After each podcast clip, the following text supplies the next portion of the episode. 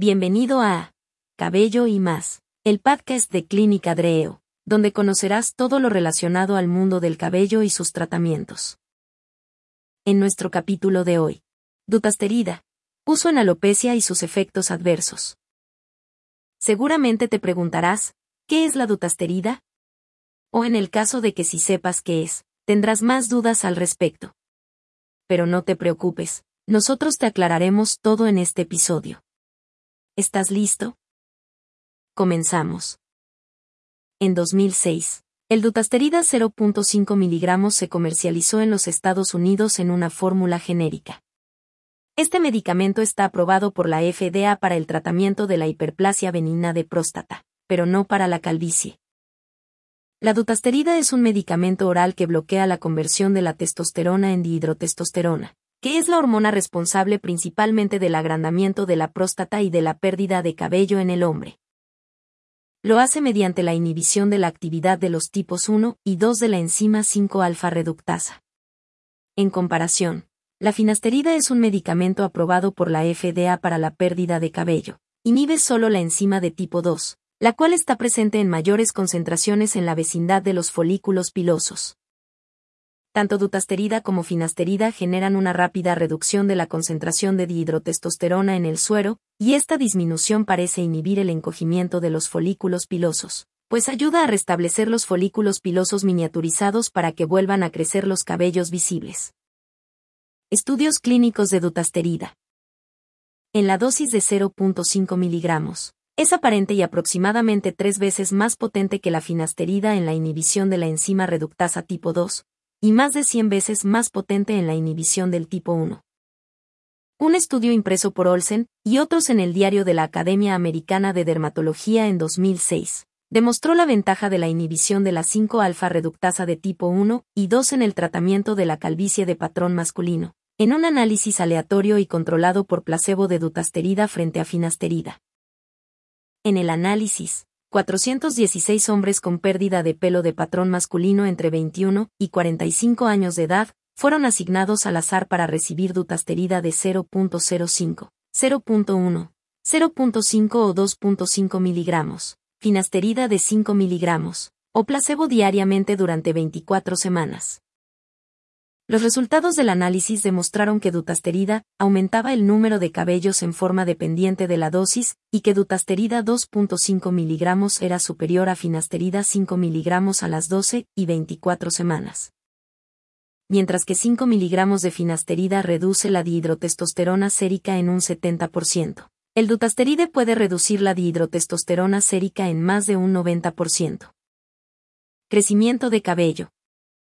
En esta etapa 2, estudio de rango de dosis de 2.5 mg de dutasteride fue superior a 5 mg de finasterida para mejorar el crecimiento del cabello del cuero cabelludo en hombres de entre 21 y 45 años con pérdida de cabello de patrón masculino, según el recuento del cabello en el área de la meta a las 12 y 24 semanas. En un área de prueba a las 24 semanas, los resultados revelaron los dos medicamentos, dutasteride y finasterida fueron bien tolerados en este estudio de fase 2, y no han surgido nuevas preocupaciones de seguridad en ninguno de los estudios de fase 2 y fase 3 de dutasteride administrado en dosis de hasta 5 miligramos por día. Uso de dutasterida. Aunque los médicos pueden recetar medicamentos inyectables para un uso no indicado en la etiqueta, es importante tener en cuenta que la FDA no ha aprobado dutasteride para el tratamiento de la pérdida de cabello de patrón masculino por lo tanto, cuando se utiliza para tratar la alopecia androgenética, se desconocen los efectos beneficiosos, los efectos secundarios a corto y largo plazo y la dosis adecuada del medicamento. La dosis recomendada de Abodart, para la pérdida de cabello de patrón masculino, es una píldora de 0.5 miligramos tomada por vía oral una vez al día. No es necesario ajustar la dosis para los sujetos con insuficiencia renal, o para los mayores, y este medicamento está disponible de forma genérica. ¿Cuánto tiempo se debe tomar la dutasteride? Al igual que la finasterida, los pacientes que toman Abodart deben tomar el medicamento por un año o más antes de que sus efectos en la prevención de la pérdida de cabello y el crecimiento del cabello puedan ser evaluados correctamente. El dutasteride probablemente tarda hasta un año o más en aplicar todos sus efectos tanto en la prevención de la calvicie como en el crecimiento del cabello. Durante los primeros seis meses de tratamiento con dutasteride, una persona puede notar cierto adelgazamiento del cabello existente. Esto puede atribuirse a la progresión de la pérdida de cabello antes de que la finasterida haya tenido la oportunidad de funcionar, o a cualquier pérdida de cabello que adelgace, lo que da lugar a que crezca el nuevo cabello más sano. Es esencial tener mucha paciencia durante este periodo, y es necesario continuar con la medicación durante al menos un año antes de que el médico pueda evaluar sus beneficios. Dutasteride tiene una vida media en la sangre de unas 5 semanas y las concentraciones séricas permanecen detectables hasta 4 o 6 meses después de la interrupción de la terapia. Debido a esta larga vida media, los hombres que están siendo tratados con dutasterida no deben donar sangre hasta por lo menos seis meses después de su dosis final, para reducir la administración a una mujer embarazada que recibe una transfusión. Contraindicaciones. No se ha estudiado el Abodart en las mujeres porque los datos preclínicos indican que la reducción de los niveles circulantes de dihidrotestosterona puede inhibir el crecimiento de los órganos reproductivos externos en un feto varón llevado por una mujer expuesta al dutasteride. No es recomendable que las mujeres embarazadas tomen dutasterida, ya que el potencial de absorción que tiene tendría un posible riesgo de un defecto en el feto durante su desarrollo. Debido a la posibilidad de interacciones medicamentosas, se debe tener cuidado al administrar dutasterida a pacientes que toman inhibidores poderosos y crónicos de la enzima CYP3 a 4. Evaluaciones de próstata se deben realizar exámenes rectales digitales, así como otras evaluaciones para el cáncer de próstata. La dutasterida reduce la concentración en la sangre del antígeno prostático específico en aproximadamente un 50% después de seis semanas. Fecundidad. La concentración y la estructura física de los espermatozoides no se vieron afectadas. Después de 24 meses de seguimiento, el cambio porcentual medio en el recuento total de espermatozoides en el grupo de dutasteride permaneció un 23% más bajo.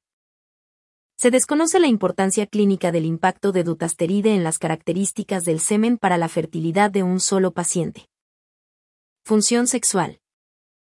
El volumen de eyaculación puede disminuir en algunos pacientes durante el tratamiento con Abodart.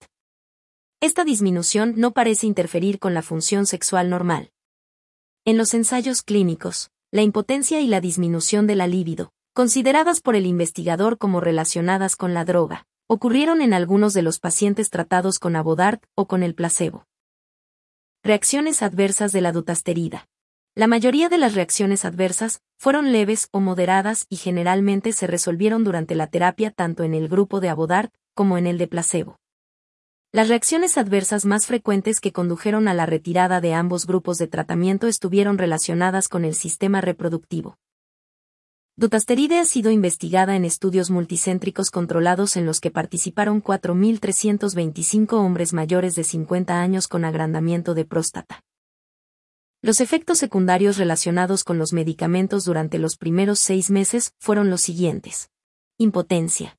Disminución de la libido, sensibilidad y agrandamiento de los senos, trastornos de la eyaculación, tratamiento a largo plazo. No hay absolutamente ninguna evidencia de un aumento de los eventos adversos sexuales relacionados con los medicamentos, impotencia, disminución de la libido y trastorno de la eyaculación, o ginecomastia, aumento de la mama, con una mayor duración de la terapia. Actualmente se desconoce la asociación entre el uso a largo plazo de dutasteride y la neoplasia mamaria masculina se identificó una deficiencia congénita de la enzima quinta reductasa de tipo 2 en ciertos hombres. Estos hombres no se quedaron calvos ni sufrieron ningún efecto a largo plazo de esta carencia. Esto apoya la noción de que no hay efectos a largo plazo al tomar finasterida, que bloquea esta enzima de tipo 2.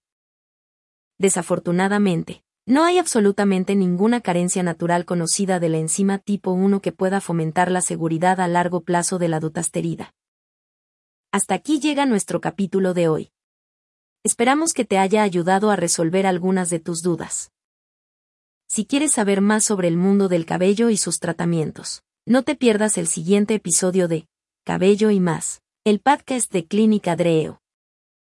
Recuerda que para nosotros tú eres lo más importante. Así que gracias por escucharnos.